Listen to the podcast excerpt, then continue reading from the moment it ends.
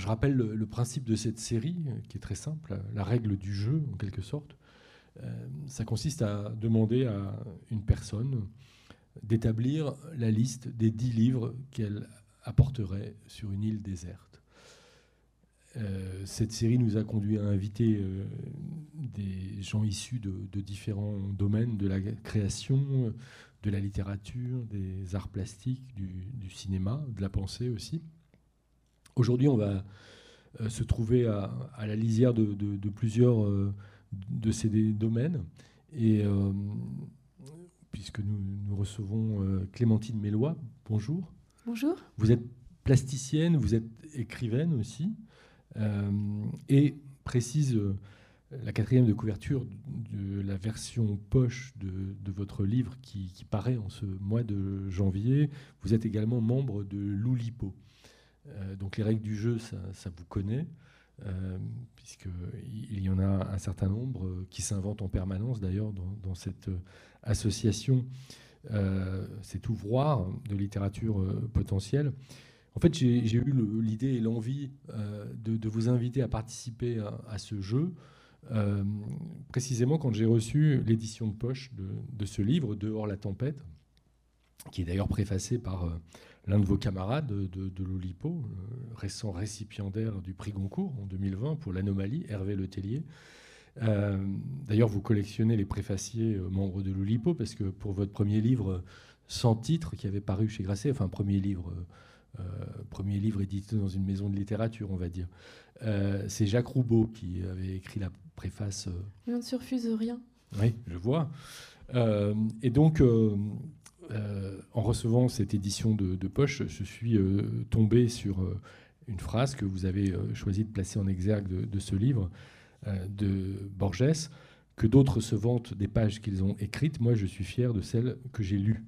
Et je me suis dit euh, que d'abord, ça, donnait à, comprendre immédiatement une part de votre, travail que je connaissais euh, depuis quelques années maintenant, mais, mais surtout que, que, que, vous étiez la candidate idéale, au fond, pour pour ce jeu à, bien des égards, un, peu comme euh, l'a été récemment Dominique Gonzalez Forster, pour qui les livres, les bibliothèques sont euh, un matériau important de, du travail de, de, plasticienne. Alors avant d'en venir, euh, vous êtes arrivé les mains vides, mais ça ne veut pas dire qu'il n'y a, pas de, a pas de liste, il n'y a, pas, a pas de pile, mais il y a, il y a une liste au moins mentale. Je ne savais pas qu'il fallait préparer. Non, non. Euh, avant d'en venir au dévoilement progressif euh, de, la liste et, des raisons qui, vous ont conduit à choisir ces, dix livres, Clémentine Mélois, euh, je, voulais peut-être qu'on vienne à, ce qui fait vraiment le cœur de, de, la tempête, qui est votre rapport à la lecture, et, au-delà de la lecture ou avec la lecture. Euh, aux objets livres, parce que les, deux sont complètement et indissociablement liés pour vous. Vous commencez le livre par, euh, euh, par cette matérialité du livre. Votre travail de, plasticienne consiste aussi à beaucoup jouer avec les objets livres, avec les couvertures, à les, détourner. D'où vient ce, ce, goût pour les livres? Bah, Ça, je serais bien en peine de répondre. C'est un, c'est un goût depuis l'enfance de, des histoires, des mots et des, une espèce de fascination pour euh, ces, vies potentielles, ces histoires potentielles. Et ce qui m'intéresse aussi dans le fait de. En fait, ce qui m'intéresse dans tout ce que je fais en général, c'est de chercher un lien de complicité avec les autres et de chercher ce qui nous relie, justement. Euh, et en tant qu'artiste et écrivain, euh, j'ai souvent le sentiment d'être un être un peu bizarre et, très différent. Et ce qui est miraculeux, et c'est le cas, je pense, quand on, lit des histoires, on se, on se, reconnaît dans certains personnages, dans certaines situations. Et ce moment-là de reconnaissance euh, ou de sourire commun, ou ce, ce plaisir-là de la complicité, il est très fort. Et je pense qu'il y a une grande famille de passionnés d'histoire, de livres et de mots et que c'est un vrai plaisir justement de, chercher ce contact-là. Et quand je, finalement, je parle de moi, et ça m'a coûté aussi pendant que j'écrivais, je me dis, mais qu'est-ce qu'on s'en fout de, de, savoir que je respire les livres? Mais je me dis, si je lisais ça de la part de quelqu'un, ça me, ça me plairait de le savoir. Et donc c'est un truc assez universel, enfin universel pour ceux qui aiment les livres. Vous auriez pas dû me faire boire avant la rencontre, vous voyez, je, cherche mes mots maintenant. Hervé Le Tellier, dans la préface, parle de, déclaration d'amitié. Euh, et c'est de cette notion d'amitié qui passe à travers, euh, à travers les livres. Amitié avec euh, les auteurs, les personnages, avec les autres lecteurs ou lectrices des livres. Parce qu'au fond, c'est ces contacts dont vous parliez, c'est ça. Et ce qui est intéressant aussi, c'est de, confronter son point de vue, parce qu'on n'a pas du tout la même, on pas la même appréhension du livre en fonction ni de son âge, ni de son humeur. Il y a des livres que j'adorais lire à 10 ans. Je me souviens qu'à 10 ans, j'étais euh, fan de euh, Arsène Lupin. Maurice Leblanc, je trouvais ça formidable, formidable. Et puis alors maintenant, je le lis, je trouve le, style un peu daté, mais en fait, en fonction de son âge, en fonction de son. Et ce qui est intéressant, c'est justement de confronter ça avec d'autres lecteurs euh, et, c'est des vies potentielles. Je sais que je ne serai a priori jamais astronaute, je ne serai jamais danseuse étoile. Il est trop tard pour être une jeune première. En revanche, je, lis un livre et je me retrouve, je peux être pirate un jour et je peux être, euh, ou alors je peux me retrouver, un philosophe me raconte des choses, je ne comprends pas toujours tout, mais c'est euh, une sorte d'amitié inépuisable en fait. Mais ça aurait pu être le cinéma pareil. Qu'est-ce qu'il y a de spécifique au livre? Alors j'ai un problème avec le cinéma, ce qui est très embêtant. Euh, notamment pour mes, pour mes relations sociales. C'est très gênant. J'ai un, un, rapport très. Hum, c'est très violent pour moi, les images. Très, très violent. J'ai pas d'image dans la tête. Et donc, le livre, il y a un rapport. Je sais pas. C'est une sorte. Une, pour moi, c'est une potentialité. La notion de potentialité qui se retrouve aussi dans, dans l'Oulipo, c'est l'ouvrage de littérature potentielle. C'est tout ce qui est possible. Et ça, c'est quand même. Euh, je trouve ça assez formidable. Mais vous avez un problème avec les images, mais en fait, vous en fabriquez en permanence des images. Oui, c'est pas la moindre de mes contradictions. Oui, oui, c'est vrai. Non, c'est des images en mouvement, en fait. Toutes les images que je fabrique, ce sont des images. C'est un truc que j'ai eu dans la tête. Et alors, je vois pas très bien, j'ai des lunettes. Et à un moment donné, il y a une espèce de, fourche langue visuelle. Et je, fabrique l'objet. Donc, ça donne des plaques émaillées euh, licence poétique à la place de, de licence euh, restaurant ou licence 4 ça donne, il y a un léger décalage. J'aime bien cette, idée-là de léger décalage euh, dans les choses. C'est toujours un rapport entre l'image et les mots. Et alors, il y, a, une préface d'un livre de Graham Greene qui m'a beaucoup marqué et qui, je trouve, se rapporte bien à ce que je fais. C'est euh, Graham Greene, toute sa vie, a compilé ses rêves. Et sur son lit de mort, il a confié son cahier à son fils en lui demandant de le publier, cette sélection-là. Et ce livre s'appelle euh, en anglais A World of My Own, Un monde à soi. Et dans la préface, il dit que chacun, chacun a un monde à soi et personne ne pourra être témoin de ce qui s'y passe. Et c'est le monde des rêves. Et alors, je peux, euh, on peut se croiser dans un de mes rêves, mais vous n'en aurez évidemment pas, vous ne serez pas témoin de ça. Et, donc, il, raconte ça. Et donc, c'est vrai que le, motif du, journal de rêve est quelque chose d'assez classique. Mais dans les images que je fais, je donne à voir quelque chose que j'ai eu dans la tête qui est un peu bizarre, ou un léger décalage, ou une sorte de strabisme sur l'existence. Et à travers ça, peut-être que je fais sourire, ou peut-être, en tout cas, je cherche de la complicité par rapport à ça. Oui, vous disiez tout à l'heure que vous cherchiez cette complicité, ces clins d'œil partagés en quelque sorte. Et c'est vrai que beaucoup des images que vous produisez, celles qui relèvent en particulier du détournement euh, de couverture, euh, et, qui fonctionnent sur euh, des connaissances communes le, sentiment d'appartenir au fond à, une communauté qui est celle des, lecteurs. on pourrait dire il y a quelque chose d'excluant, ça marche sur... Euh, euh, il, faut, il, faut, il faut connaître pour, pour, que ça marche, il faut, il faut un minimum... Euh, bon. mais, mais en fait, ce que vous cherchez en faisant fonctionner ce ressort, c'est l'inverse, c'est pas du tout l'exclusion, c'est au contraire le contact. Oui, j'ai horreur de je, n'aime pas ce sentiment-là de découvrir une œuvre, un livre, une œuvre, de ne rien comprendre. Euh, et comme ça, on se, sent stupide, en fait. On se dit, j'ai pas les références. Ah, mais non, mais je suis pas assez cultivée, j'ai pas les références. Alors qu'on peut pas avoir toutes les références. Et moi, j'aime bien l'idée qui est une utopie, parce qu'évidemment, ça s'adresse à un public averti, de gens qui connaissent un peu les livres ou un peu l'art, évidemment. Mais j'aimerais bien me dire que que ma grand-mère pourrait voir ça et, et que ça lui plairait. C'est ça qui vous a conduit, par exemple, à, je ne sais pas si c'est vous qui avez eu l'idée ou si vous avez été sollicité, mais toujours est-il que l'exposition existe, qui vous a conduit à montrer euh, certaines de ces images dans la rue à Paris, euh, sur, euh, sur un pont qui, qui enjambe des voies de chemin de fer? Oui, c'est la Maison de la Poésie et la mairie de Paris qui m'ont proposé de faire ça, d'extraire des pages de, de, deux de mes livres et de les mettre dans la rue. Ça m'a bien plu parce que c'est un, une forme d'exposition. C'est un peu particulier parce que les expositions, en général, quand j'expose dans une galerie, je prépare une installation, euh, je travaille pendant un an de façon très très obsessionnelle. Là, c'était beaucoup plus léger. J'aimais bien l'idée que les gens, en se rendant au marché, pouvaient euh, ou bien s'en ficher complètement et passer leur chemin, mais peut-être qu'à un moment donné, ils s'arrêtaient, que ça, les, ça leur plaisait. C'est gratuit dans tous les sens du terme. Ça ne coûte rien et ça ne sert à rien. Puisque vous parlez d'exposition, je pense à, à, une, exposition dans l'exposition que vous avez conçue euh, récemment euh, pour euh, l'exposition consacrée à, Jean Giono qu'Emmanuel Lambert, écrivaine et, commissaire d'exposition, a, réalisé au MUSEM il, y a, il y a deux ans maintenant. Vous avez imaginé une bibliothèque à l'intérieur de cette exposition? Oui, oui, c'était un moment, c'était formidable parce que Emmanuel Lambert, écrivaine et euh, commissaire d'exposition, m'a contactée en m'expliquant qu'elle préparait une exposition sur Giono et que Giono a passé toute sa vie euh, à Manosque, dans sa maison, entouré de ses livres et que ses livres étaient à la fois euh, lui servaient de documentation, mais qu'il y avait aussi des romans d'aventure, des, des, livres en latin. Enfin, c'était vraiment, il vivait au milieu de ses livres et que pour elle, c'était absolument nécessaire de présenter cette bibliothèque pour des raisons, euh, je ne sais pas, logistiques. En tous les cas, elle n'a pas eu le droit de, déplacer la bibliothèque. Et elle s'est dit, je vais faire une commande d'artiste. Donc, elle m'a euh, sollicité.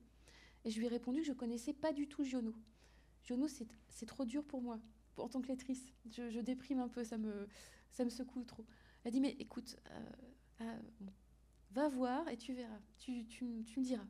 Donc je suis allée à Manosque et j'ai découvert cette bibliothèque. Je suis restée deux jours, je me suis assise un peu en cachette, mais non, il y a prescription, je peux, je peux le dire. Je me suis assise dans le fauteuil de Giono, qui était un peu mise en scène, et j'ai lu des livres de sa bibliothèque. C'était magnifique.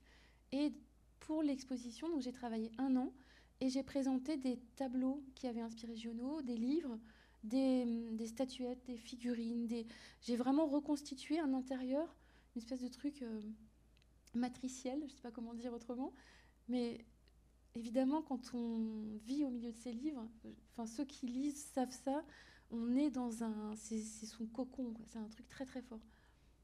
Vous me disiez euh, juste avant qu'on commence que d'ailleurs vous sortiez peu de votre cabane. C'est comme ça que vous vivez entouré de. Ma caverne? oui, oui, c'est comme ça que je vis. Ouais. je sors très peu et je. Bon, j'ai pas de vie, c'est un peu voilà, mais je, je, vis au milieu des livres et j'en écris et je fais des images enfin, comme beaucoup d'artistes et d'écrivains. Et l'idée d'avoir la possibilité, en l'occurrence avec Giono, mais de façon plus générale, de soudainement d'habiter euh, la librairie de quelqu'un d'autre, la, bibliothèque pardon de quelqu'un d'autre, c'est euh, c'est une sorte de fantasme. De, vous me disiez aussi tout à l'heure qu'à chaque fois que vous rentrez chez quelqu'un, vous commencez d'abord par regarder la bibliothèque. Oui, c'est ça. Euh, quelle est la première chose que vous regardez chez, quelqu'un bah, C'est la bibliothèque. On va, on va voir la bibliothèque. Ça dit beaucoup. Hein. La, bibliothèque, il peut y avoir aussi des livres qui sont là, euh, qu'on ne lira jamais, qui sont là pour faire chic, ou alors des livres qu'on aimerait lire, ou alors des livres qui sont là depuis l'enfance. Chaque bibliothèque aussi est classée à sa façon. Je trouve ça très intéressant. Ça dit beaucoup de choses sur nos habitudes et sur nos manies. C'est vraiment quelque chose de l'ordre de l'infraordinaire. Donc peut-être on parlera. Mais comment on classe sa bibliothèque? Alors les gens qui classent par couleur, par exemple, ça me rend dingue mais ça n'a aucun sens. Pourquoi les gens classent par couleur? C'est pas de la déco, enfin c'est pas possible. Bon, j'ai des amis qui classent par couleur. Euh, alors la bibliothèque de Giono, c'était un moment magnifique parce qu'il était mort depuis euh, combien? 40 ans, quelque chose comme ça. Et alors par exemple, j'ai un truc un peu euh, dingue, on se fout de moi à cause de ça, c'est que quand je trouve dans un vide-grenier un livre que j'aime, je l'ai déjà en trois exemplaires, mais c'est comme s'il m'appelait sur le stand. Ne m'abandonne pas, ne m'abandonne pas. Pour aller retrouver les deux autres Je sais pas, mais je peux pas laisser un livre que j'aime comme ça abandonné, donc je l'achète. Donc j'ai en trois ou quatre exemplaires les, je sais pas, les choses de Pérec, j'ai en trois ou quatre exemplaires. Et là, dans la bibliothèque de Giono, j'ai trouvé des livres que, j'aimais en trois ou quatre exemplaires. Je me suis dit, ah, il y en avait certains avec des, marque-pages. Et j'ai ouvert, notamment, je me souviens, du, j'en parle dans Dehors la tempête, d'un livre que j'aime beaucoup qui s'appelle Le journal de Samuel Pépis. Et euh, il avait annoté les mêmes passages qui m'avaient marqué. Et ce, truc de reconnaissance avec un écrivain, mais un homme en fait, qui était mort il y a 40 ans alors qu'on n'est pas de la même génération. Il y a ce, truc en commun et ça c'est bouleversant. Alors il y a une chose qui... Vous vous arrêtez pas là, mais il y a une chose qui est importante pour vous, c'est les couvertures des livres. Vous jouez beaucoup avec les couvertures des livres. Oui. comment on fait du coup quand on fait un livre soi-même et qu'on décide de, de ce qu'on va mettre en couverture? Eh bien, je fais les couvertures moi-même. je suis. Euh, ouais, je, pense que je suis un cauchemar pour les éditeurs. Je suis très, très pointilleuse, euh, obsessionnelle. J'ai un goût pour la typographie. En fait, je trouve la typographie pour moi est un langage. La forme du livre est un langage. La forme qu'on les livre aujourd'hui en France, en tout cas, ben, on, connaît Massin, on sait que c'est lui qui a, qui a fait les, folios, par exemple, tels qu'on les connaît. C'est vraiment un truc incroyable. Et certains livres, pour moi, existent sous la forme sous laquelle je les ai, enfin, je les connus. Par exemple, L'écume des jours, pour moi, c'est l'édition euh, de poche des années 90, parce que c'est comme ça que c'était quand je l'ai découvert. Entre-temps, la couverture a changé, il y a eu des films adaptés. Alors pour moi, mais c'est une hérésie totale. Quoi. La couverture change, c'est pas possible. Et donc, je trouve que c'est aussi un truc de reconnaissance, de génération. On se souvient de la bibliothèque rose, on se souvient de, je sais pas, la, collection blanche évoque quelque chose. Et j'aime bien, c'est quelque chose de l'ordre de l'esthétique de, la réception. Et si je vois de loin un roman avec une femme lascive, comme ça, avec une typo un peu outrageuse, j'imagine bien que c'est un roman policier. Voilà, j'imagine pas que c'est de la, littérature. On, reconnaît de loin les livres. Et peut-être qu'à l'intérieur, on va avoir une surprise. Mais la couverture dit déjà quelque chose. Jeannette en parle d'ailleurs. Euh, voilà. Et ça me fait penser, j'en profite parce que je, voudrais le citer, il y a un, livre qui sort ces jours-ci euh, euh, à l'éditeur singulier de Jean-Christophe Napias, qui est un livre de, tous les livres qu'il n'a pas acheté. c'est un, vieil ami qui, passe beaucoup de son temps à, chiner des livres, notamment au marché d'Aligre, mais pas que. Et, et, ces couvertures, je pense à ça en vous entendant parler des couvertures avec, des personnages lascifs dessus, parce qu'il y en a souvent dans ce qu'il dans ce ah trouve. J'adore. J'adore ce livre, le, ce livre dont vous parlez, je l'ai commandé euh, justement en fin d'année dernière. Et c'est extraordinaire. Alors j'ai une partie de ma bibliothèque avec des livres que je n'aurais pas dû acheter. Lui, on a fait un livre, il les a pas achetés, il a juste pris en photo, c'est très sage. Parce que moi, j'ai euh, voilà, comment parler chien, par exemple, ou euh, visiter l'URSS, cuisinons ce solitaire, le sanglier. J'ai toute une partie totalement absurde de ma bibliothèque avec des livres comme ça. Bon, c'est pas des livres comme ça que vous avez prévu d'emporter euh, sur l'île déserte. Hein. Non, cuisinons ce solitaire, le sanglier sur une île déserte. Bon, c'est un peu trop conceptuel. Ça, dépend de l'île. c'est vrai. Si c'est si c'est euh, l'île, euh, non, c'est pas une île dans laquelle se passe le dernier roman de Fanny Taillandier, ça aurait pu être utile comme livre de cuisine, mais bon. C'est vrai. Je vais revoir la liste. On, on commence, euh, on commence avec, euh, avec cette liste, avec un, mot que vous avez déjà euh, utilisé plusieurs fois, l'infraordinaire. Oui, bah, c'est mon obsession pour Georges Perec. Je ne suis pas à l'Oulipo pour rien. Et de Perec, en fait, ce ne sont pas tant ces romans qui m'ont marqué, qui ont été déterminants pour, pour moi dans ma construction en tant qu'individu et qu'écrivain. Ce sont ces textes théoriques qui ont en fait été publiés après sa mort euh, à la, dans la, librairie du, la collection de la librairie du 20e, maintenant 21e siècle au seuil. Et euh, notamment ce texte, alors il y a l'espèce d'espace euh, et l'infraordinaire. Il y aura bientôt un inédit. Il paraît. Hmm. Ça fait bon, voilà, ça fait, ça fait rêver.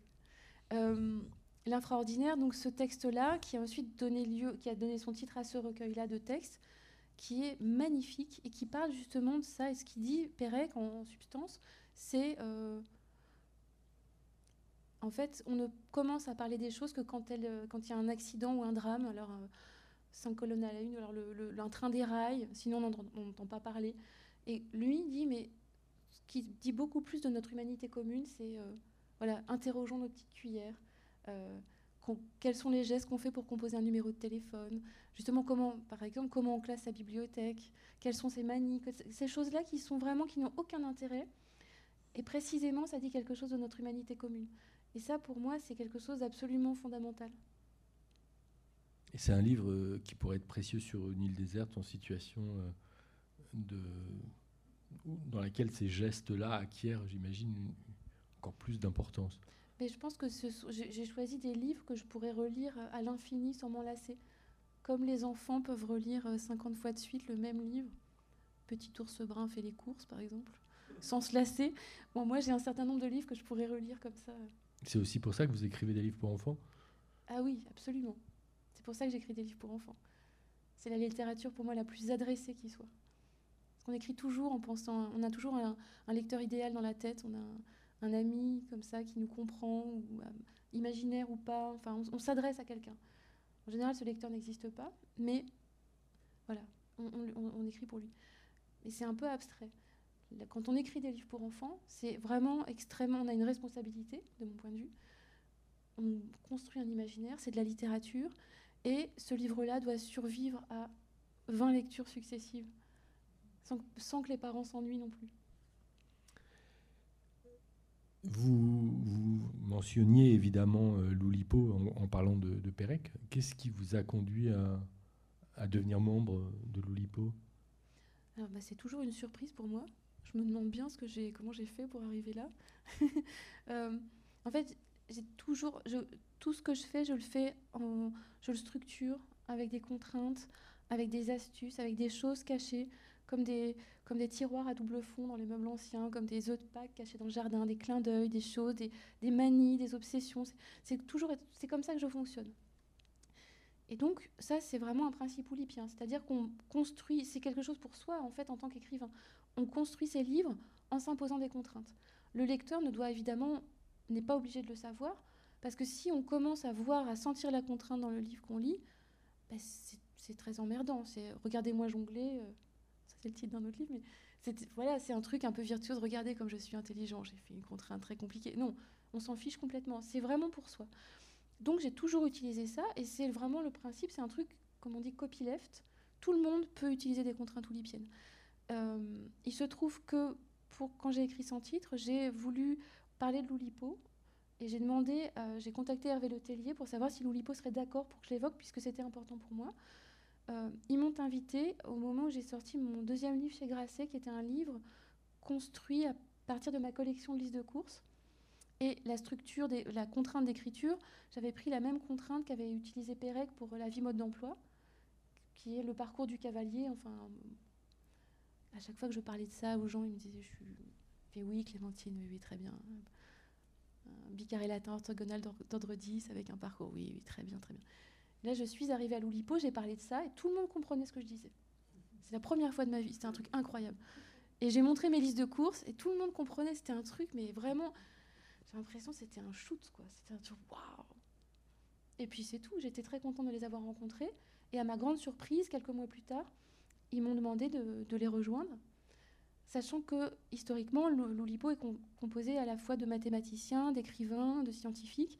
Alors moi, je suis un peu dyscalculique, je suis très bordélique. Je me dis, mais bon, c'est bizarre qu'ils me demandent de venir, mais bon, j'ai accepté.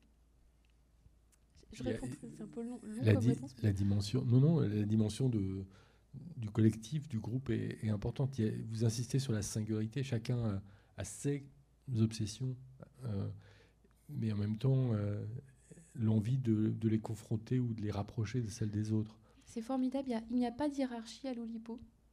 Et alors, la, période veut, veut qu'on parle aussi de ça, mais en tant que femme, j'ai souvent, en évoluant dans des métiers d'hommes, aux beaux-arts, j'étais prof aux beaux-arts ensuite, souvent il faut se bagarrer, euh, souvent on rencontre des personnes plus âgées qui sont un peu paternalistes. Ou... À l'Oulipo, il n'y a absolument pas de ça. Et euh, je me souviens, j'avais parlé d'un projet, je sais plus, j'avais fait un montage avec un ours euh, qui était dermatologue, n'importe quoi, je reparle de trucs. Et tout le monde accepte ça avec une ouverture d'esprit incroyable. on en parle, fait Ah, très intéressant. Oui, donc un ours qui veut être dermatologue, euh, très bien.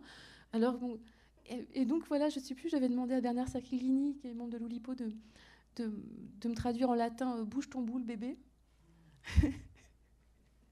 Comment c'était déjà? Clunes mouvé, carissime. Donc bon voilà, vous voyez le, truc, c'est un truc, c'est une émulation incroyable et surtout ce sentiment-là que j'ai eu lors de la première réunion de c'est dingue, tout le monde comprend parce qu'il y a quand même un sentiment d'être un peu dingue de structurer les choses en permanence comme ça. Là, ils ont compris. Et voilà. Deuxième euh, livre, Le Seigneur des Anneaux de Tolkien. Alors ça, c'est le, c'est le livre absolument fondateur. J'ai découvert Le Seigneur des Anneaux à 12 ans. Et je pense que si on le découvre plus tard, je pense que c'est peut-être un peu trop tard. Pour moi, ça a été un choc, mais absolument fondateur. Ma mère, il y a quelques années, m'a dit, euh, dis donc, on était tolérants quand même, parce que d'autres gens seraient allés consulter un psy. Hein. j'avais occulté les fenêtres de ma chambre avec du papier noir, j'avais pris une branche de sapin que j'avais traînée comme ça. Je, ne parlais qu'avec des citations de poèmes de Tolkien que, j'ai lus, en fait, et à partir de, à partir de, de ça, j'ai décidé d'arrêter de lire des fictions. Et vraiment, j'ai arrêté à 13 ans, je me suis dit, c'est fini pour moi, je ne rencontrerai plus un tel choc littéraire. Et donc j'ai décidé, vraiment, j'ai pris la, décision solennelle, j'ai brisé mes voeux par la suite, hein, d'arrêter de lire de la fiction. Pour lire quoi? Bah, Pour lire Le Seigneur des Anneaux en boucle, comme ça, toute ma vie. Et puis, j'ai recommencé à lire en, lisant de la poésie. La poésie, pour moi, c'était une façon autre de, c'était une autre forme de langage. D'où la, sélection des livres de poésie dans le... Oui, on y reviendra. Mais pour rester un, instant sur, Tolkien, aujourd'hui, euh, ça représente quoi pour vous, cette œuvre, ce continent, son succès bah, Le succès, je m'en fiche un peu parce que c'est un truc très égoïste. Hein. Pour moi, c'est un monde, c'est un, un, monde complet. C'est-à-dire que Tolkien était universitaire, il était philologue, et il a inventé une langue qui est l'elfique. Euh, et il, s'est dit, une langue n'existe que si elle est parlée par des gens. Donc il a créé tout cet univers-là uniquement pour que cette langue, pour qu'un jour, quelqu'un dise une étoile brille sur l'heure de notre rencontre en elfique. Et à partir de là, mais c'est extraordinaire parce que un peu, mais j'ai mes goûts, je, me suis, ça m'a amusé cette liste parce que je me suis dit tiens c'est marrant, il y a des accointances, il y a des, il y a des liens comme dans Moby Dick à partir du moment où on commence à lire Le Seigneur des Anneaux, si un personnage s'assied sur le bord de, sur le devant de sa porte, sur le pas de sa porte pour fumer une pipe, on a tout l'historique de la culture de l'herbe à pipe depuis, je ne sais quoi, on a toute la géographie, on a et il y a les langues, il y a la forme ancienne de cette langue telle qu'elle a été parlée. C'est un monde complet, mais complet. Et d'un point de vue de, de, la, de, la, de la, quand on, quand on aime la langue, Tolkien, c'est un truc incroyable. Il se trouve que il n'a pas donné à ces personnages-là qui disaient une étoile brille sur l'heure de notre rencontre des, existences euh, moroses où les gens vont euh, chez Super U euh, parce qu'ils n'ont plus de sopalin. Ils, vont, ils ont une quête incroyable. Ils ont... Mais vraiment, fondamentalement, Tolkien, c'est du langage. Et c'est comme Maurice Leblanc, vous avez du mal à le relire aujourd'hui ou, Non, je le lis tous les ans. Le Seigneur des Anneaux, je le relis tous les ans. Je le relis tous les ans, ouais. Et vous n'avez pas vu les films J'ai vu les films, j'étais scandalisée quand j'avais 18 ans. Mais c'est pas possible. Parce que tout est suggéré chez Tolkien et là, il se roule des pelles, c'est scandaleux. Enfin, il y a un truc complètement primaire. les grands maniaques comme ça, je pense que les gens qui aiment vraiment une œuvre littéraire, quand elles sont adaptées au cinéma, ils sont choqués. Maintenant, je les revois avec beaucoup de plaisir parce que j'ai vieilli. Vous avez déjà cité euh, euh, mine de rien, comme ça, en passant le titre du prochain, Moby Dick, qui, est l'objet d'une de vos couvertures peut-être les, plus euh, célèbres, Moby Dick. C'est ma meilleure, après je n'ai fait que décliner. ah, Moby Dick, pour moi, c'est un, pareil, c'est un livre fondateur, et comme pour Le Seigneur des Anneaux, en fait, Moby Dick commence par, euh, des citations dans toute la littérature, dans la Bible et dans les, livres anciens, d'un passage qui évoque les cétacés et les baleines. Ça commence par des citations extraites de la littérature, puis il y a la définition de ce que c'est qu'une euh, baleine. Donc on commence par là, et ensuite on peut commencer l'histoire. Et alors pour moi, Moby Dick, c'est la traduction approximative, semble-t-il, de Lucien Jacques, Jean Giono et John Smith, euh, qui est une traduction euh, comme Baudelaire a traduit Poe, qui est probablement très très interprétée. Mais par exemple, je m'appelle Ismaël Metton, magnifique. Donc après, il y a eu des débats entre traducteurs. en anglais, c'est Call me Ishmael. donc, ils ne pouvaient pas dire juste appelez-moi Ismaël. C'est ah, comment on va traduire ça? C'est super intéressant. Et ensuite, il y a des longueurs incroyables. Il y a des moments d'action à la page 500. Sinon, il ne se passe rien. Il ne se passe rien du tout. Et de temps en temps, il y a des définitions et des digressions. J'adore. Je ne sais pas si je donne envie de le lire pour ceux qui ne l'auraient pas lu encore. Non, mais ça me donne envie de vous poser une question sur le, le, rapport aux, histoires. Parce qu'au fond, euh, euh, est-ce qu'elles sont absolument nécessaires, les, histoires? Il peut, il peut ne rien se passer. Il peut ne rien se passer. Pour moi, les histoires sont indispensables à ma survie, en fait. Parce que je pense que le réel est une construction. Euh, on s'imagine. Je, suis assez sombre, fondamentalement. Et le seul moyen de survivre, c'est d'avoir des histoires et des, mots et des choses un peu enthousiasmantes comme ça. Mais par exemple, Moby Dick, c'est parce qu'il ne se passe rien. Je ne sais pas si ça vous est arrivé de, naviguer un peu, faire du bateau. Le, bateau, c'est assez contemplatif en fait. On règle les voiles, il ne se passe rien. On peut être malade, mais. On peut être malade. Admettons qu'on ne soit pas malade, parce qu'on n'a pas trop le mal de mer en lisant Moby Dick, mais en fait, des fois, pour moi, c'est vraiment une expérience physique, métaphysique, de l'ordre de la navigation. Et c'est un temps, un temps long de lecture. On n'est pas dans un temps comme aujourd'hui, on aurait. moi, j'aurais peur d'ennuyer les lecteurs, donc je fais des chapitres courts, il faut qu'il se passe des trucs. Un truc de page turner comme ça, je fais. Et soudain, quand soudain, il se passe un truc. Là, Moby Dick, non, il n'a pas du tout peur d'ennuyer le lecteur. Très, très décomplexé par rapport à ça. Ça veut dire que la, lecture, c'est au fond une, expérience. Et comme lecteur, il faut accepter. Euh, il faut accepter d'entrer dans une temporalité qui va être différente, enfin de, faire cette expérience. Pour moi, c'est ça. Pour moi, c'est une expérience au même titre que, disons, je pourrais comparer ça, c'est toujours mes métaphores, d'une métaphore culinaire. C'est un peu comme de, comme de la nourriture. On a besoin de manger, mais on a des expériences de nourriture. Alors, on peut manger un sandwich sur le pouce euh, en gare de Saint-Pierre-des-Corps, par exemple. Ce ne sera pas la même expérience. je cherche des trucs un peu extrêmes. voilà. Grève des trains, on est à Saint-Pierre-des-Corps, on achète un sandwich lyophilisé. C'est pas la même expérience culinaire que, que sais pas, aller à la, je sais pas quel restaurant, super restaurant gastronomique, ou alors, je sais pas, ou alors du pop-corn au cinéma. C'est un autre rapport et c'est des, des choses complémentaires. On serait très embêté de manger toute notre vie des sandwichs lyophilisés de Saint-Pierre-des-Corps, mais de temps en temps, vous voyez, il y a un truc comme ça. Et la lecture, c'est pareil. Il y a des fois, on, dit on lit des choses un peu embêtantes. Il y a des fois, c'est des choses qui nous, qui nous transportent, qui nous font rire, qui nous ennuient. C'est aussi intéressant de s'ennuyer quand on lit. Et voilà, tout ça, c'est des histoires, en fait. Vous lisez le journal aussi? Je lis le journal sur mon téléphone. Et c'est quel type de lecture, ça L'actualité sur le téléphone? Aujourd'hui, j'imagine en papier avant oh, bah, C'est vraiment pour m'informer. Je dis, tiens, que font les humains aujourd'hui? Les humains font des trucs. Ah Voilà, je fais des choses comme ça. Dans ma caverne, au milieu de mes livres, comme ça. Comme Donc là, sur l'île, il n'y a plus de journaux, de toute façon. Euh, ou alors, on peut pas, on peut pas ça y avoir. Pas. On peut pas y avoir accès, ça capte pas. Euh, vous avez apporté avec vous sur cette île euh, un livre de Francis Ponge, mais lequel? Alors, je vous avais dit le parti pris des choses.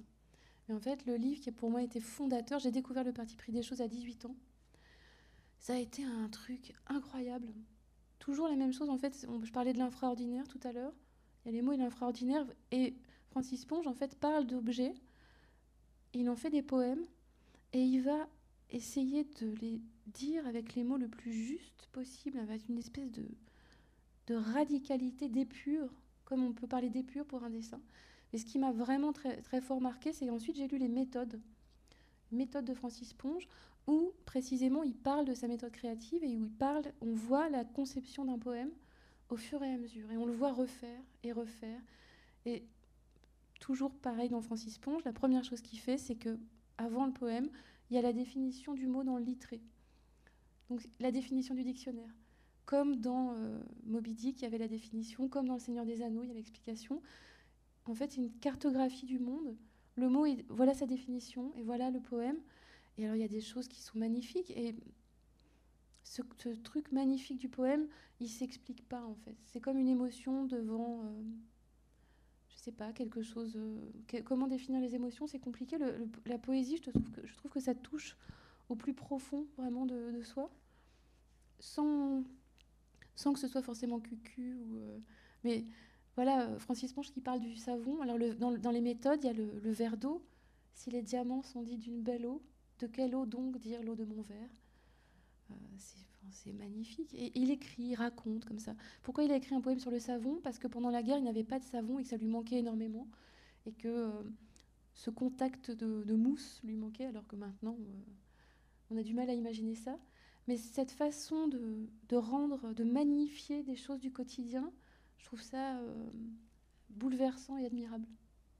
Vous disiez tout à l'heure que, après avoir décidé de ne plus lire de, fiction à l'exception du Seigneur des Anneaux, vous êtes revenu à la littérature par la poésie. C'était par quel euh, auteur ou quels auteurs en particulier? Alors, euh, j'avais un, exemplaire chez mes parents très très défraîchi d'une anthologie de la poésie euh, Segers, de Pierre Segers, très très abîmée, auquel je tiens beaucoup, très jaune. Et donc c'était une anthologie. Donc il y avait des poèmes de toutes les époques. J'ai découvert François Villon, qui parlait justement frères humains qui après nous vivaient, un truc voilà, et ça nous parlait à nous, et c'était incroyable qu'un poète du Moyen Âge me parle à moi, une adolescente de grandie au milieu des champs de betteraves comme ça. Il me parlait, je comprenais. Euh, ensuite, les cantilènes engelées de Boris Vian. Boris Vian, comme euh, beaucoup d'adolescents, m'a beaucoup plu. Baudelaire, évidemment. Baudelaire pour les adolescents, alors là, on se drape dans un truc, ça va très très bien avec les âmes adolescentes. Donc voilà, non, mais vraiment des sans.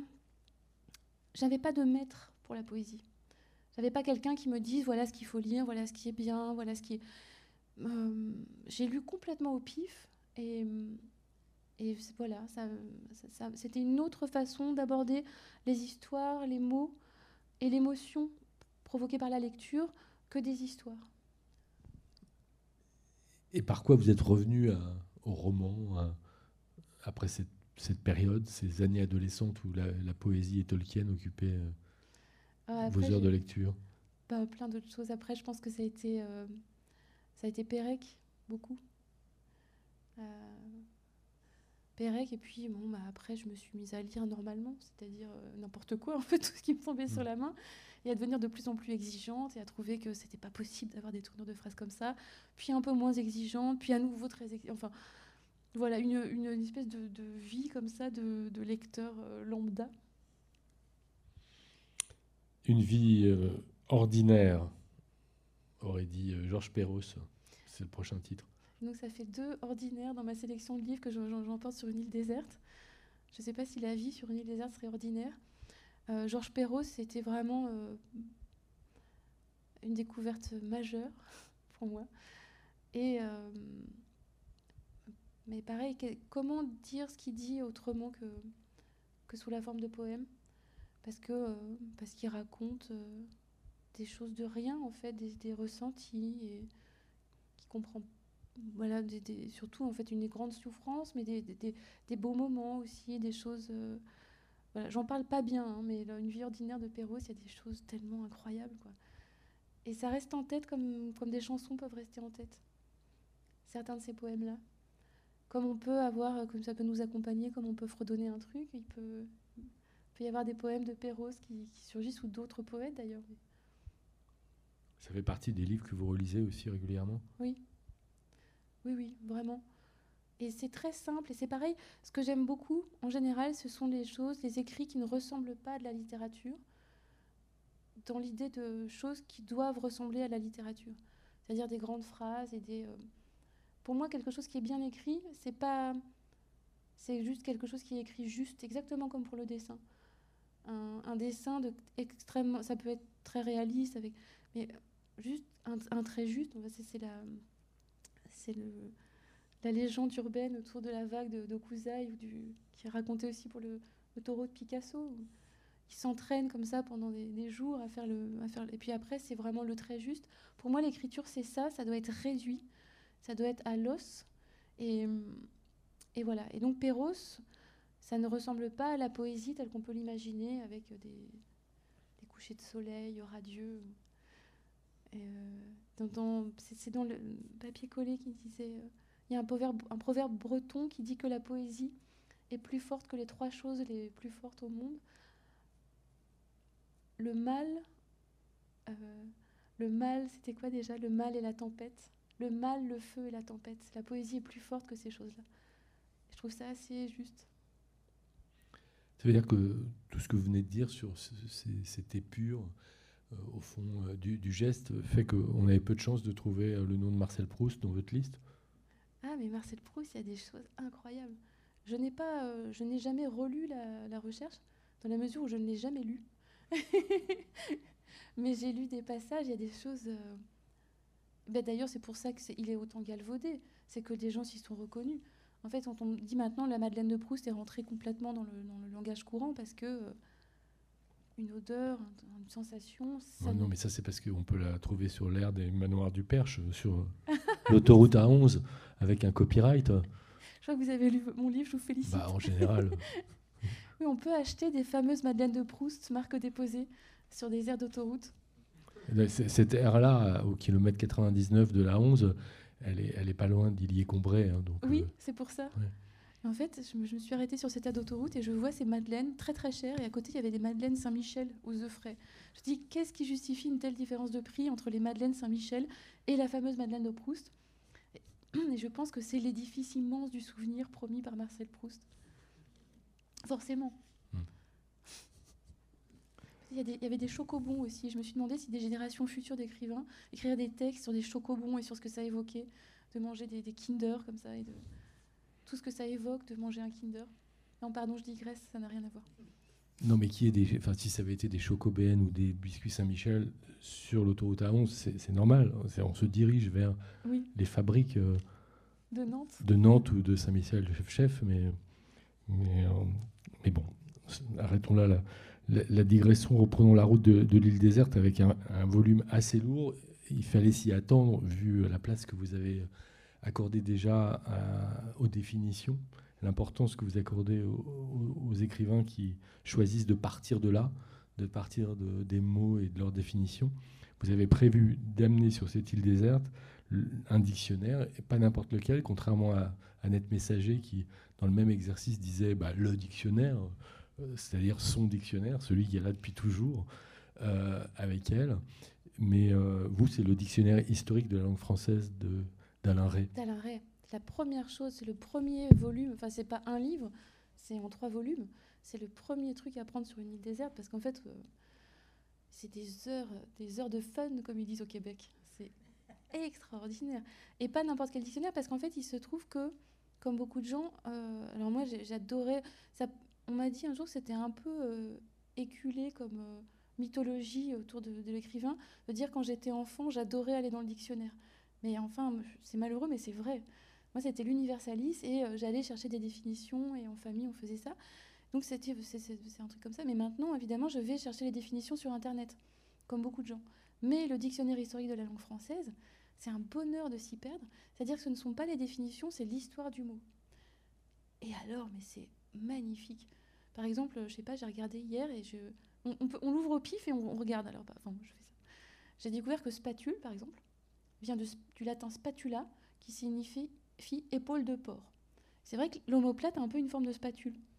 Mais vous vous rendez compte Vous êtes en train de faire cuire des œufs, vous avez votre spatule et vous pensez à l'étymologie. C'est, ah, une épaule de porc. Enfin, Bon, je ne sais pas si c'était un bon exemple. Bon. Regardez l'histoire, l'histoire du mot patate, par exemple, qui vient de patata, importé par les marins portugais. Mais c'est incroyable. Et ça, enfin voilà, à chaque défini, chaque euh, histoire de mots, c'est vraiment un voyage. C'est le premier livre. S'il y avait qu'un seul volume à prendre euh, sur une île déserte, ce serait celui-là. Ah oui. Et pour ça, c'est bien de pas d'avoir le livre en papier, de pas aller sur Internet, parce que, euh, parce que l'intérêt d'un dictionnaire papier, c'est en arrivant à la définition de se perdre et de, euh, et de découvrir d'autres mots. C'est ce qu'on appelle la sérendipité que, que, le web a du mal à organiser en fait. Ah oui, je me souviens de ce mot sérendipité, je ne sais toujours pas trop ce que ça veut dire, ça a été à la mode il y a quelques années. C'est une espèce de... C'est un concept euh, utilisé par un sociologue américain qui s'appelle Robert Merton. Mais c'est par exemple le fait, quand on lit le journal, de tomber sur euh, l'article d'à côté de celui qu'on voulait lire par hasard et, et, euh, de se dire que bah, c'est bien de lire un journal et pas simplement un article qui se promène comme ça sur les réseaux. C'est vrai. Bah, alors c'est la même chose pour le dictionnaire. Et pour le dictionnaire historique de la langue française, qui a des versions réactualisées. Et Alain Ray est mort l'année dernière. Et c'était vraiment quelqu'un d'exceptionnel. Alors, du dictionnaire d'Alain Ray, on, on, passe aux Grandes Blondes. c'est le titre d'un roman de Jean Echenoz qui a dû paraître, si ma mémoire est bonne, en 1997 ou 96, par là, milieu des années 90. J'ai découvert il n'y a pas très longtemps. J'ai découvert Jean Echenoz et là, là, je suis. alors, sais pas pourquoi j'ai des expressions québécoises qui me viennent ce soir. Je suis tombée en amour pour Jean Echenoz. Mais alors, un truc. Cette écriture-là, et puis il y a de l'humour, il y a de l'esprit. Ce que j'aime beaucoup, justement par rapport au style dont je parlais, que tout ce qui peut ressembler à de la grande littérature, quand c'est trop joli, je me méfie. Il faut casser un peu. Et alors, lui, il a ça, il, comme, il a d'un seul coup des descriptions extraordinaires. Et il termine, il dit oui, le, les bougainvilliers exhalaient un parfum. Hein. Bref, c'était dimanche quel bonheur. Mais j'ai vraiment une sorte de sentiment de plénitude absolue quand je lis euh, Jean Echenoz. Vraiment, c'est un truc, euh, c'est un plaisir de lecture. Et puis, il a ce truc de d'observer les personnages de l'extérieur qu'on retrouve aussi chez Manchette, chez Jean, euh, Jean, oui, Jean Patrick Manchette. Dont il est un grand lecteur. C'est pas par hasard. On observe les personnages comme un spectateur, on n'est pas dans leur tête, donc on ne sait pas ce qu'ils ressentent. Donc, au lieu de dire il est anxieux, il dit euh, son, œil était agité d'un tic. Et donc le lecteur en déduit. Et cette place-là pour l'implicite et pour justement l'interprétation, je trouve qu'en tant que, ben, en tant que lecteur, c'est vraiment très très important. On, a, on, a, on, a on observe de l'extérieur. Et je ne suis pas une spécialiste de la littérature, moi j'ai fait les beaux-arts, hein, je n'ai pas fait d'études de lettres, mais je pense qu'il y a ça chez, des auteurs de polar américains aussi. Euh, show not tell, c'est le truc, c'est euh, voilà, on dit pas, on dit pas il est, nerveux, mais euh, il fit tomber le verre et ça crée une ambiance. C'est un truc comme ça qui se passe à la lecture et qui, ouais, qui fonctionne bien sur moi en tout cas. Pour revenir à la, première raison, en quelque sorte, la première justification des Schnouz, celle qui vous amène à, parler de son, écriture et de la façon dont il peut casser une ambiance euh, à la fin d'une phrase, par exemple. Ça, me rappelle ce que vous disiez du, clin d'œil euh, avec le lecteur, de la, la connivence. Et euh, certains ont pu dire que c'était une forme de, de postmodernité, au fond, dans, la littérature. C'est-à-dire qu'on a les références, on peut faire comme, mais on n'est pas dupe, quoi. Et, on sait que le lecteur n'est pas dupe, et on crée cette connivence avec lui. C'est quelque chose qui me semble qu'on trouve dans, votre travail avec les images aussi. Ben, oui, certainement. En fait, euh, en tant qu'écrivain, on est la somme de toutes les lectures qu'on a faites et le lecteur lui-même connaît ces lectures-là en général. Et donc de jouer avec ces codes-là et de les casser en disant, voilà, c'est des espèces de petits clins d'œil. Par exemple, les genoux fait un truc, euh, on suit un personnage, je ne sais plus si c'est dans celui-là ou dans un autre, mais il dit, euh, personnellement, j'en ai vraiment marre de, de, tel personnage. Et donc d'un seul coup, l'auteur, le narrateur intervient, il se met à parler, oh personnellement, j'en ai un petit peu marre, il commence à me fatiguer.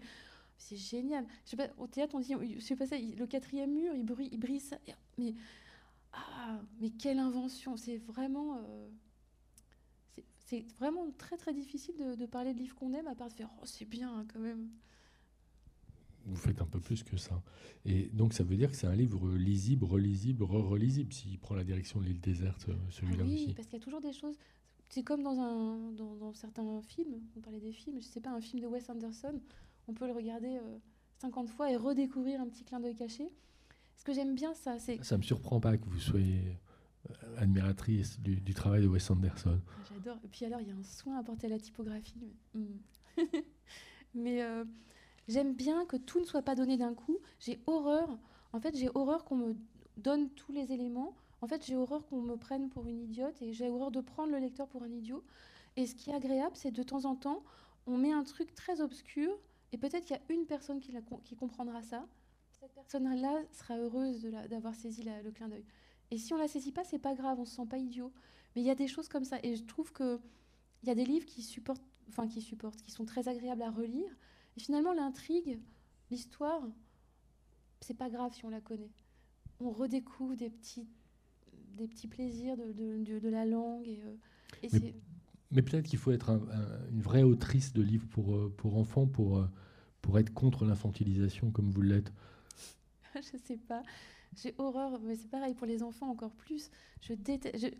des fois, je dis, je, suis autrice de livres pour enfants. Oh, tu écris des livres pour les enfants. Alors là, mais ça m'énerve, mais alors un truc. Pour moi, c'est vraiment de la littérature. Et puis alors, c'est un truc encore plus difficile que pour les adultes. Euh, c'est plus difficile parce que c'est plus difficile et c'est plus facile en même temps en tant qu'auteur. Parce que en tant qu'adulte, il y a des choses qu'on n'a pas le droit de faire. Il y a des choses qui sont, il y a des mots qui sont trop usés, il y, y a des formes qui sont trop employées. Donc c'est quelque chose, c'est un plaisir d'esthète plus particulier. Voilà. Pour en revenir à la métaphore culinaire, euh, pour les adultes, on ferait un gâteau un peu subtil au yuzu en forme de machin. Pour les enfants, il y a des ingrédients. Il y a des ingrédients de joie qui sont, euh, admettons, le chocolat, le beurre et des Smarties. Eh ben, on peut les employer. Et ces ingrédients sont le plaisir de la reconnaissance, la répétition. Euh, et puis alors, moi, je fais des, fois, de, je fais des, espèces de, de Victor Hugo sous cocaïne, quoi, dans, mes, livres. C'est ultra lyrique. J'oserais jamais faire ça pour les adultes. Mais là, c'est un plaisir. Et on est, je sais pas, c'est Belmondo, quoi. Toc, toc, badaboum. Et on est content, quoi. Enfin, je, vous voyez, truc, on est content. c'est le but, quand même. Oui. Euh, un, roman, euh, un roman, je sais pas comment dire, classique, un peu le seul de, son genre dans, votre liste, euh, Jane Austen, Orgueil et préjudice. Orgueil et préjudice, j'étais embêtée parce que je me suis rendu compte que ma liste des dix livres fondateurs, il n'y avait que des auteurs hommes. Je me suis dit, oh non, la honte, c'est embêtant quand même en même temps, il y, a beaucoup d'autrices que j'aime beaucoup, dont j'ai beaucoup aimé les livres, mais ce ne sont pas des livres fondateurs que j'ai lus euh, plus jeunes ou de trucs un peu. Euh, voilà. Et donc, euh, un peu nul comme raison pour qu'elle soit là, parce qu'en fait, il se trouve que c'est par ce biais de pensée-là que j'ai pensé à Jane Austen, mais alors c'est formidable. C'est d'un humour incroyable, c'est d'une modernité incroyable, et puis alors c'est un roman tellement romantique mais ça fait fond. Mais alors là, les séries, les comédies romantiques américaines, d'ailleurs, ça a été adapté plusieurs fois au cinéma, mais tout le monde peut aller se rhabiller. Hein. Kate Winslet avec les trucs, les voyages, les machins. Alors là, mais oh, c'est un truc ultra romantique. Et ce que j'aime bien aussi, alors déjà la langue, l'humour incroyable, l'esprit qu'il y a, le second degré, et puis ce sont des situations qu'on ne peut absolument pas comprendre aujourd'hui. C'est vraiment une, distance avec nous. Par exemple, ils ne peuvent absolument jamais être seuls ensemble. Euh, euh, bah, l'héroïne et euh, le Darcy ne peuvent pas être ensemble. C'est pas possible, ça ne se fait pas. Ça, c'est très très mal vu. Et comment on peut comprendre ça de notre point de vue du 21e siècle? Ça, j'aime bien retrouver des choses comme ça complètement étrangères. C'est comme de lire les notes de chevet de Seisho Nagon, qui écrites au Japon au 11e siècle. Elle, écrit Oh là là, quelqu'un est arrivé habillé en rouge à la cour, c'était horrible. D'accord, très bien, ok. Ou alors, je sais plus, alors il y a des choses qui se font pas du tout. Et ça, c'est une espèce de, de couche de science-fiction, mais une science-fiction qui a existé il n'y a pas très longtemps. Je ne sais pas si vous voyez ce que je veux dire. J'aurais pu mettre Philippe Cadic, euh, j'aurais dû mettre Philippe Cadic dans cette liste-là, parce que Philippe Cadic, c'est ça, on se retrouve plongé dans un, dans un truc qui ne nous explique pas, c'est le déclic de l'orgue d'humeur qui, qui, réveilla Descartes. Et on ne sait pas ce que c'est que l'orgue d'humeur, mais ben, Jane Austen, il y a un peu du Philippe Cadic dedans. Ça va très loin ce que je raconte Arrêtez-moi tout de suite. C'est osé, mais. mais euh, et c'est, euh, alors, vous parliez de langue tout à l'heure, mais ça vous arrive de lire dans, d'autres langues, à part euh, la langue de, Tolkien, mais, mais dans, d'autres langues euh, en langue originale ou, c'est des expériences, même, même si c'est des lectures un peu plus lentes, mais justement pour le plaisir de découvrir euh, ben, Oui, non, je relis Le Seigneur des Anneaux en anglais parce que je suis trop maniaque pour la traduction. Euh, Moby Dick. Et puis j'avais lu Harry Potter à l'époque où c'était pas encore sorti en France parce que j'avais hâte de savoir ce qui allait se passer. Sinon, non, pas tellement. Pas tellement. J'aime bien en revanche les livres. c'est pas par exemple les, les recueils de poèmes euh, bilingues, ça arrive souvent dans la collection Poésie Gallimard. Il y a les deux et c'est intéressant de voir, même si on ne comprend pas forcément bien la langue. Par exemple, je pense à Rilke, je sais pas, les lettres à un jeune poète. Euh, j'aime bien cet aller-retour-là. Et c'est intéressant d'avoir une édition bilingue pour cette raison-là. Ou l'ancien français, par exemple. Je sais pas, Chrétien de Troyes, euh, c'est pas une langue étrangère, mais enfin c'est de l'ancien français, donc c'est pareil, de, faire l'aller-retour entre le français moderne et le français ancien. Alors comme ça s'est produit à plusieurs reprises, le, nom du prochain auteur et du dernier auteur, vous l'avez déjà euh, prononcé, mais c'est le signe qu'il y a des, euh, des échos et des, résonances dans cette liste, vous le disiez tout à l'heure, au-delà de son caractère très éclectique, fatal de Jean-Patrick Manchette. fatal, parce que, parce que Jean-Patrick Manchette, il y a un truc, il y a une langue incroyable. avec le même genre de plaisir que chez Schnoz, ce lien de complicité avec le lecteur, ce regard extérieur, et puis un truc vraiment euh, hyper fort. Il était très, euh, très engagé politiquement, Manchette. Sa correspondance est formidable aussi à lire. Et euh, par ailleurs, j'aime beaucoup le polar. J'aime, j'aime, je lis, j'adore, je lis. Des, je savais, j'avais envie de mettre un roman policier là-dedans. Alors je relis régulièrement Maigret, tous les Maigret, Simenon. Mais non, mais si. Mais si, mais non. Mais si, et je les relis régulièrement parce que dès que j'ai fini, j'ai complètement oublié ce que ça racontait. Complètement. Donc je peux, je peux le relire six mois après, j'ai complètement oublié. Aucun souvenir. J'adore lire ça, c'est un bonheur. C'est une espèce de, je sais pas, dans Vendredi ou La vie sauvage de, de, Tournier, il y a un moment donné, il, il y a la soue, vous savez. Vendredi, euh, il, se, il y a un, une espèce de marécage avec des miasmes comme ça. Il s'enfonce dedans et puis en fait, il est un peu drogué comme ça. Il dit, il faut absolument que je sorte de là, je vais me noyer. Je Mais en fait, il, retourne là-dedans. Moi, je pense à la sous. À chaque fois, il y a des lectures comme ça, doudou. Et alors, euh, bah, des polars, Maigret. En, en, ce moment, je suis à fond dans Peter Chenet. Euh, la môme vert de gris, des choses comme ça. J'adore. Hmm. c'est un plaisir. Et c'est des codes. C'est le même plaisir en tant qu'adulte que la reconnaissance, plaisir de la reconnaissance des livres pour enfants. Ce sont des codes. C'est, euh, on a plaisir à reconnaître ça comme on a plaisir à chanter en même temps qu'une chanson qu'on aime bien, on connaît par cœur, on la chante, on connaît le refrain. Il y a un truc d'élan comme ça, de, vrai plaisir, de reconnaissance. Et il y a ça dans les. J'ai lu pas mal de policiers. Euh, j'ai lu des Nick Mankel, j'aimais bien les Connelly aussi, des romans américains. Mais, y a un, mais, mes manchettes, y a un, pour moi, c'est de la. Je veux pas hiérarchiser. Pour moi, c'est de la littérature, vraiment de la grande littérature. Une dernière question, Clémentine Mélois. Euh, dans votre liste, il n'y a pas de livre d'images du tout. Ça veut dire que sur votre île déserte, les seules images que vous aurez euh, autour de vous, ce sont les couvertures des livres. On y revient. C'est vrai, non J'avais mis dans la liste Le Bon Gros Géant de Roald Dahl. Ah, je l'ai raté. Vous l'avez raté? Ah oui, c'est important quand même. Ben, évidemment. Et Roald Dahl est J'ai complètement raté. Et historiquement par Quentin Blake, qui est quand même formidable aussi oui, donc on pourrait dire Roald Dahl et Quentin Blake en fait. Roald Dahl et Quentin Blake, mais alors là, par exemple, Roald Dahl, parce que pour moi, la littérature jeunesse, c'est de la littérature. C'est marrant parce qu'à chaque fois que je suis invitée dans un festival, on met, la, on met la liste des livres pour adultes que j'ai écrits et les livres pour enfants n'apparaissent pas. C'est une espèce de truc un peu, je sais pas si on. Et si vous aviez écrit des romans noirs, ils seraient encore euh, ou des romans à l'écart oui. ou, de la science-fiction. C'est honteux, on n'en parle pas. Mm. Euh, il y a des il y a des, il y a comme des, des, acteurs avec des photos de nus qui traînent sur Internet. Il paraît qu'elle a écrit des romans, des livres pour enfants, mais et donc pas d'image, non non, pas d'image. J'ai pas d'image dans la tête, j'ai que des mots. Parce que vous seriez capable de les produire, même euh, en dessinant sur le sable, peut-être, si, sur cette île, s'il n'y a pas d'ordinateur, mais. Ah, vraiment, euh, en fait, c'est vraiment les mots, je trouve, qui le monde est un algorithme de mots. On échange avec des mots, on, fonctionne. Et, et je, bah, c'est terrible à dire. J'ai l'impression de pas tellement avoir besoin d'images. Mais moi, je dis ça là ce soir, mais je vais changer d'avis demain. Alors, il est temps qu'on arrête. Merci, beaucoup, Clémentine Merci. Merci.